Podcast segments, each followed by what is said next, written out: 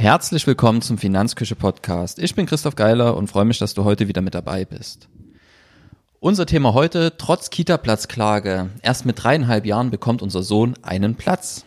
Wir unterhalten uns heute über den lieben Kindergarten. Warum? Ähm, weil das für uns persönlich, beruflich und finanziell viel, viel größere Auswirkungen hat als konkrete Anlageentscheidungen etc. pp. Ist das einfach ein sehr, sehr wichtiges Thema ähm, für alle, die Familie bzw. Kinder haben und dabei war uns einfach von Anfang an klar, dass wir uns Zeit lassen würden, bis unser Sohn in den Kindergarten geht. Dass er dann aber erst mit dreieinhalb Jahren einen Platz bekommt, äh, beziehungsweise mit dreieinhalb Jahren das erste Mal einen Kindergarten betritt, das war dann doch eine riesen Überraschung, weil wir den Kita-Platz dann auch mit, ja, angepeilt hatten, dass er mit zweieinhalb Jahren in die Kita geht.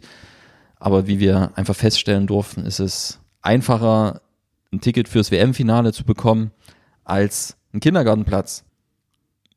Das ging sogar so weit, dass wir eine Kita-Platzklage angestrengt haben, also unser Recht auf Betreuung eingeklagt haben, aber nicht einmal das hat zum gewünschten Erfolg geführt.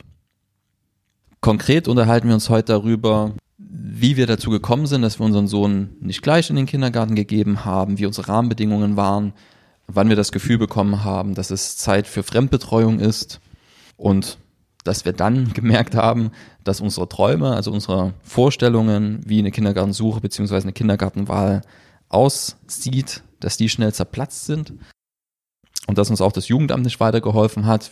Wir schauen uns die familiären und finanziellen Auswirkungen bei uns an, die diese verlängerte Kita-Platzsuche mit sich gebracht hat. Ähm, sprechen über das Thema Kita-Platzklage. Mit welchen Kosten ist das verbunden? Was hat es uns gebracht? Haben wir mit einer Anwältin gearbeitet oder mit einem anderen Anbieter, um unser Recht einzuklagen. Und dann, wann ist unser Sohn tatsächlich in den Kindergarten gekommen, beziehungsweise wie haben wir den Platz bekommen. Und zum Schluss ziehen wir dann noch ein Fazit. Ich schlage vor, ähm, wir starten, haben wir ein volles Programm mitgebracht. Wann das eigene Kind in den Kindergarten geht, ist letztlich eine individuelle Entscheidung. Ähm, wir haben zwar Rahmenbedingungen vorgegeben, zum Beispiel durch Elterngeld, ähm, Arbeitsverträge etc. pp. Wir persönlich haben unsere Lebensumstände aber so gewählt, dass wir relativ frei von persönlichen Zwängen entscheiden konnten, wann unser Sohn in den Kindergarten geht. Also weder meine Frau als Studentin noch ich als Selbstständiger sind da irgendwie an feste Rahmenbedingungen gebunden, außer dass wir halt Geld zum Leben brauchen und dass das Studium irgendwann fertig sein sollte. Es gibt ja eine Regelstudienzeit, aber auch die kann man überschreiten, wenn man bereit ist, ein bisschen Geld zu bezahlen. Und ja, so kam es einfach, dass ich als Selbstständiger und meine Frau als Studentin, dass wir uns da von unseren Gefühlen haben leiten lassen, wann unser Sohn denn in die Kita soll, beziehungsweise in den Kindergarten. Und die ersten zwei Jahre haben wir schließlich beschlossen, bleibt der kleine Mann zu Hause. Also das haben wir nicht einfach am Anfang beschlossen, sondern das ist immer mit Kind ein Prozess bei uns, ähm, wo wir ein Gefühl dafür entwickeln, was ist jetzt vielleicht gerade richtig und was nicht. Und ja, die ersten zwei Jahre war es so, dass wir uns Vollzeit um unseren Sohn gekümmert haben, beziehungsweise uns das aufgeteilt haben untereinander. Hauptlast hat aber meine Frau getragen, weil wir darauf angewiesen waren, dass ich aus meiner Selbstständigkeit ein Einkommen generiere. Aber es war trotzdem so, dass wir über zwei Jahre hinweg ohne Wecker aufwachen konnten, also mit kleinen Ausnahmen, was sehr, sehr schön war. Also einfach so ein Biorhythmus, Tagesablauf, was ich sehr, sehr genieße immer. Also jetzt zum Beispiel die letzten Wochen hat immer mal der Wecker geklingelt, beziehungsweise regelmäßig der Wecker geklingelt, seit der Kleine in den Kindergarten geht und das empfinde ich persönlich als sehr, sehr anstrengend.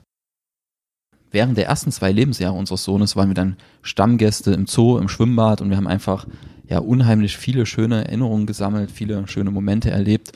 Ähm, wir werden nie vergessen, wie glücklich der ausgesehen hat, beziehungsweise wie glücklich er war, als er beim Babyschwimmen war, wo wir das erste Mal mit dem Fahrrad gefahren sind, also er hinten auf dem Kindersitz.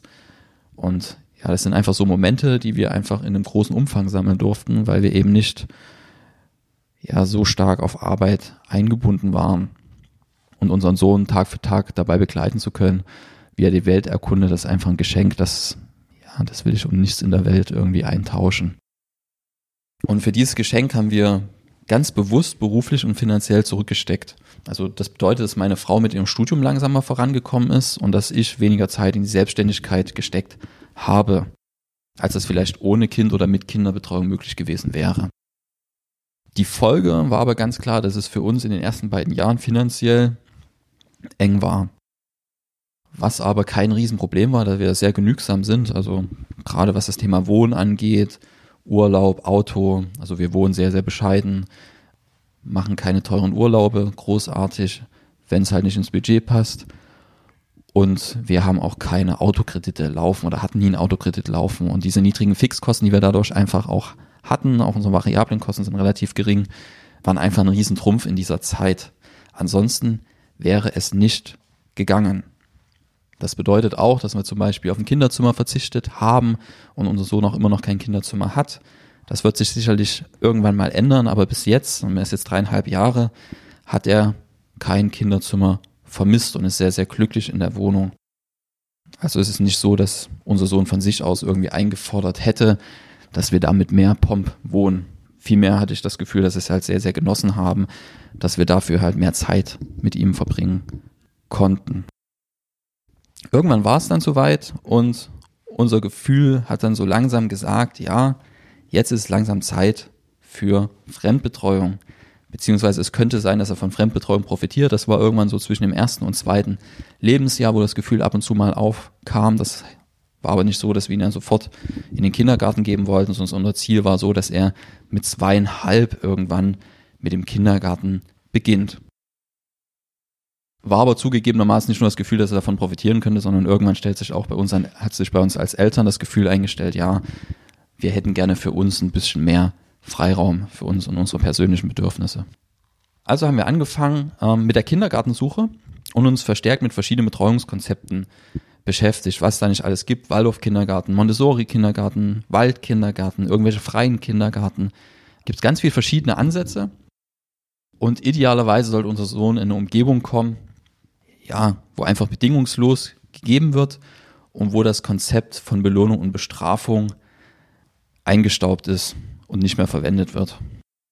Dabei war uns natürlich von Anfang an klar, dass es mit der Kindergartensuche nicht einfach wird.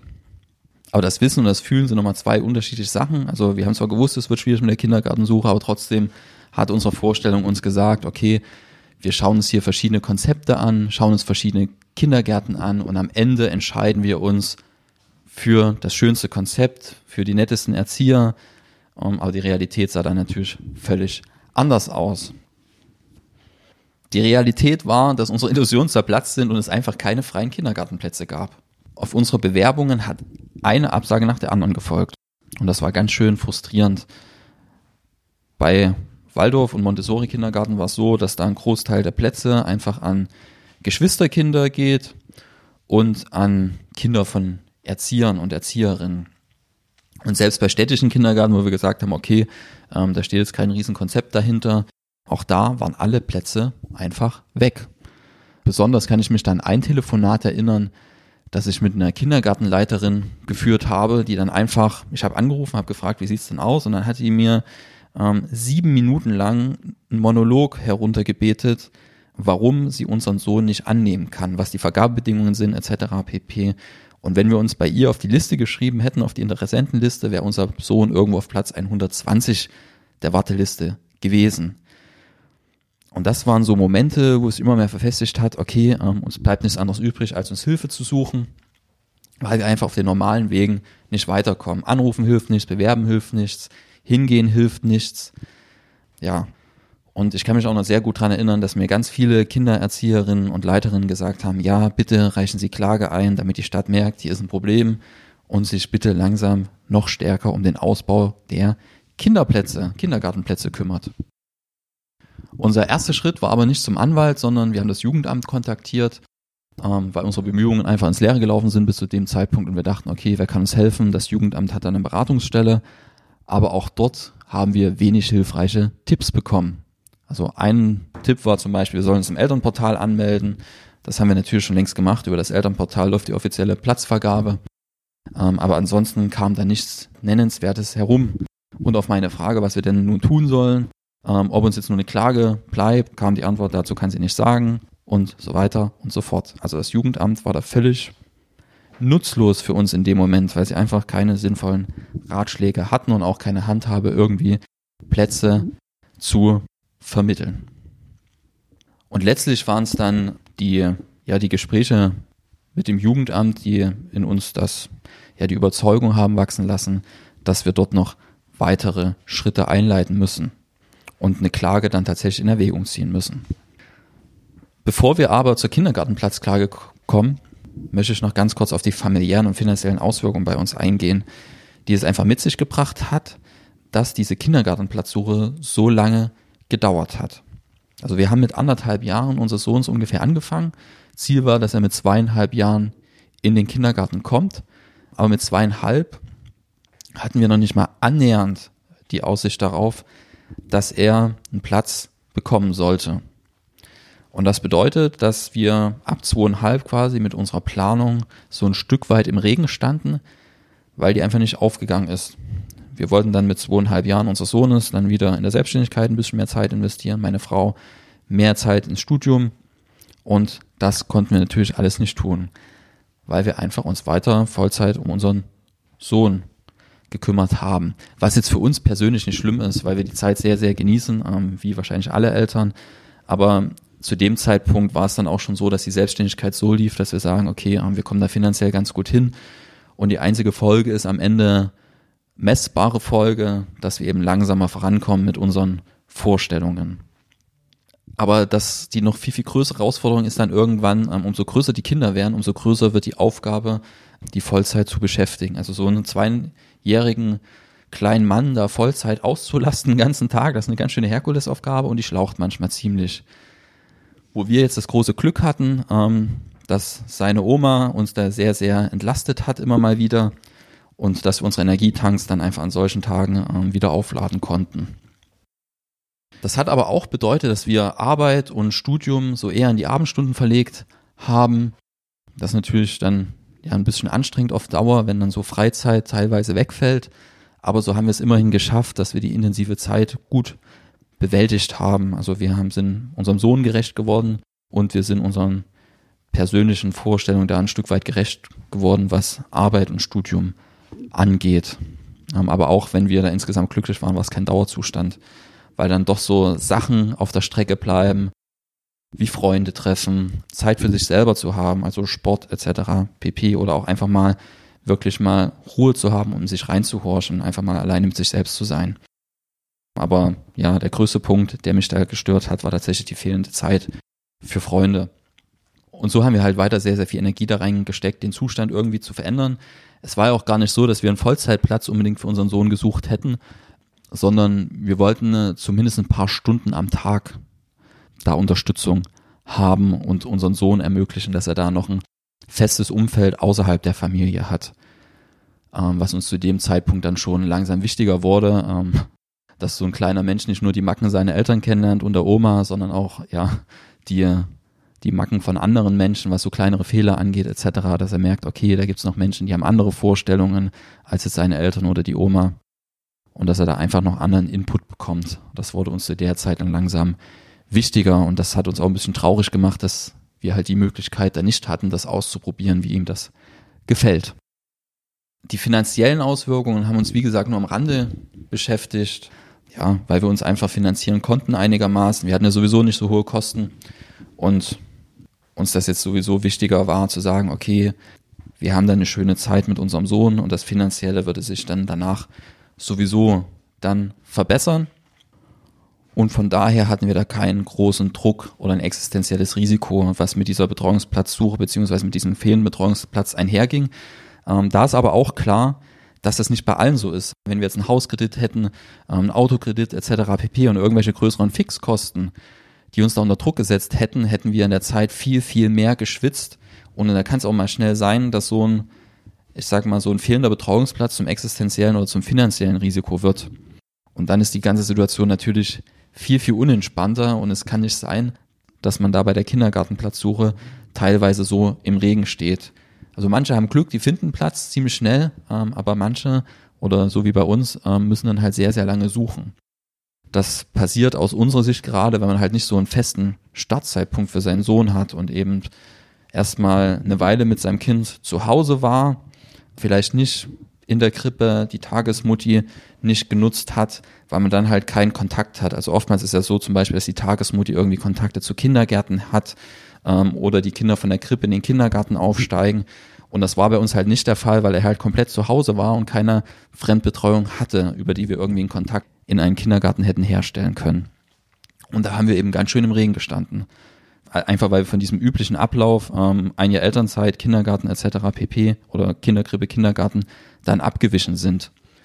Aber ich kriege auch mit, dass selbst wer so einen üblichen Ablauf dann anstrebt, dass die auch große Probleme haben, teilweise Kindergartenplätze zu finden, weil es einfach keine gibt. Das Gute ist, dass es einen Rechtsanspruch auf einen Kindergartenplatz gibt, also nicht auf einen Kindergartenplatz, sondern auf einen Betreuungsplatz. Und diesen Rechtsanspruch wollten wir dann geltend machen. Und da gibt es in der Regel zwei Optionen. Das eine ist, man arbeitet direkt mit einem Anwalt oder einer Anwältin zusammen. Ähm, und das andere, es gibt solche Portale oder Vereine etc., die einem da unterstützen. Ähm, ich kenne da jetzt Unico, wo wir auch kurz angemeldet waren. Ähm, da kann man quasi fast kostenlos sein Recht geltend machen. Da hat uns aber die fehlende Erreichbarkeit sehr, sehr schnell abgeschreckt, so dass wir uns dann final entschieden haben, mit einer Anwältin zusammenzuarbeiten, mit einer spezialisierten Anwältin. Ja, die verlinke ich dir dann auch nochmal gerne, weil wir da sehr, sehr zufrieden waren und sind. Vorteil ist einfach dort, dass man da einen individuellen Ansprechpartner hat und wir dann doch einige Fragen hatten zum Ablauf, ähm, zu Auswirkungen etc. Und ein weiterer Vorteil ist, dass es sehr, sehr schnell gegangen ist mit der Anwältin. Also wir hatten innerhalb von zwei Monaten haben wir quasi unser Recht zugesprochen bekommen. Ähm, das Ergebnis der Klage war für uns ähm, erstmal 718 Euro und 64 Cent Anwaltshonorar. Also das hat es uns gekostet, 718 Euro ungefähr ähm, und ein paar Cent. Davon haben wir aber die Hälfte zurückerstattet bekommen, weil wir die Klage ja gewonnen haben. Normalerweise bekommt man alles zurückerstattet, da war es aber so, ähm, dass die Anwältin den doppelten Satz angerechnet hat, also den doppelten Streitwert, weil es einfach sich ansonsten für sie nicht gerechnet hat, was ich vollkommen verstehen kann.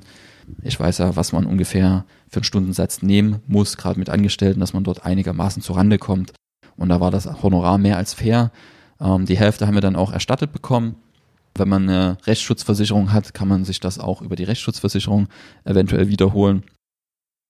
Ja, und der zweite Ergebnis neben dem Anwaltshonorar war die schriftliche Bestätigung, dass unser Sohn ein Platz zusteht. So, aber selbst mit dieser gerichtlichen Bestätigung, ähm, dass die Stadt quasi dazu verdonnert wurde, uns einen Betreuungsplatz zur Verfügung stellen, konnten wir nichts anfangen.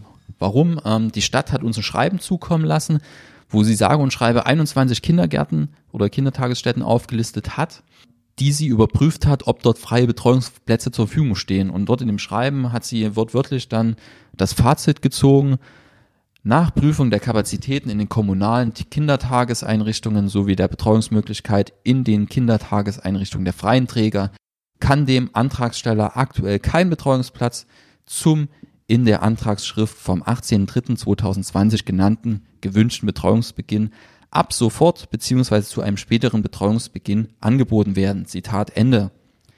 Also die Stadt kann uns keinen Betreuungsplatz anbieten. So, Punkt. Sache erledigt, Klage gewonnen, aber trotzdem kein Kindergartenplatz. Das war ziemlich ernüchternd. Ja, wir hatten aber Glück ähm, weil wir parallel zur Kita-Platzklage natürlich weiter selber gesucht haben ähm, und, und die Ecke wurde eine neue Kita fertig gebaut.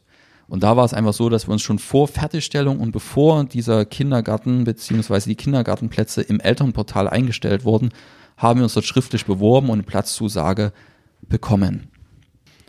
Also mit ungefähr dreieinhalb Jahren durfte unser Sohn dann das erste Mal in die Kita ein Jahr später, als wir eigentlich angepeilt hatten. Also drei Jahre war für uns aber auch völlig okay. Ähm, dreieinhalb war uns dann schon fast ein bisschen zu spät, weil wir einfach, wie gesagt, das Gefühl hatten, ja, langsam würde er vielleicht davon profitieren und wir das ganz gerne mit dem Kindergarten ausprobieren wollten. Aber auch in dem Ablauf war aufgrund des Coronavirus war es überhaupt nicht möglich, dass wir die Einrichtung ähm, vorher betreten können, beziehungsweise dass wir uns die Einrichtung anschauen können und dass wir die Erzieherinnen treffen können und die Erzieher ähm, das erste Mal, dass wir in die Kita unseres Sohnes konnten, war tatsächlich an seinem ersten Tag. Ähm, das war natürlich fernab von unserer Vorstellung. Ähm, wir lernen die Erzieherinnen, Erzieher kennen, ähm, können über die Eingewöhnung sprechen, können uns die Einrichtung anschauen, die Räumlichkeiten, Gefühl dafür entwickeln, wo unser Sohn hinkommt. Das war hier völlig anders. Wir haben genommen, was wir kriegen konnten, weil wir nur einen Platz irgendwo auftreiben konnten und sind jetzt aber ganz zufrieden. Also ja, Wir hatten sowieso unsere Ansprüche zurückgeschraubt, dann irgendwann im Prozess und einfach gehofft, dass die Erzieherinnen herzensgute Menschen sind und genau das Gefühl haben wir jetzt. Deswegen sind wir da relativ glücklich, dass wir jetzt einen Platz haben. Ähm, wobei es natürlich noch schöner wäre.